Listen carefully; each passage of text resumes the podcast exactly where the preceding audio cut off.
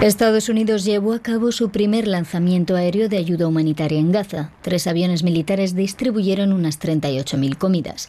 Naciones Unidas calcula que más de 2 millones de los 2,4 millones de habitantes de la franja de Gaza están amenazados por la hambruna tras casi cinco meses de conflicto. Según la televisión egipcia, las negociaciones para intentar acordar una tregua entre Israel y Hamas se reanudarán este domingo en el Cairo. El buque Rubimar, cargado con miles de toneladas de fertilizante, se ha hundido en el Mar Rojo. Ello tras sufrir un ataque con misiles a mediados de febrero por parte de los rebeldes hutíes de Yemen. El navío, de propiedad británica y con bandera de Belice, se hundió la noche del viernes debido a factores meteorológicos, según informó la agencia de noticias oficial yemení, Saba. Estiman que el hundimiento podría provocar un desastre medioambiental en aguas territoriales yemeníes y en el Mar Rojo. El Ministerio Alemán de Defensa confirmó que se produjeron escuchas de una conversación confidencial de su ejército sobre la entrega de armas a Ucrania. El viernes, el canal estatal ruso Russia Today publicó la grabación de una conversación entre oficiales alemanes de alto rango.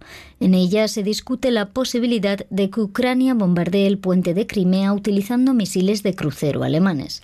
Hasta ahora, Alemania se ha negado a suministrar a Ucrania los misiles Taurus de largo alcance que se mencionan en la conversación. Jefe del gobierno alemán, Olaf Scholz, prometió este sábado una investigación rápida y exhaustiva. En Panamá, unos 250 migrantes irregulares provocaron disturbios este sábado en una estación de recepción migratoria situada en la provincia de Darién, incendiando las instalaciones del albergue. Los disturbios, neutralizados por agentes del Servicio Nacional de Fronteras, se saldaron con unas 40 detenciones. El aumento de migrantes que optan por la peligrosa ruta del Darién hacia Estados Unidos ha sido progresivo desde 2021, llegando a la cifra récord de más de 520 el año pasado. En Irán, la participación en las elecciones parlamentarias fue la más baja de la historia de la República Islámica.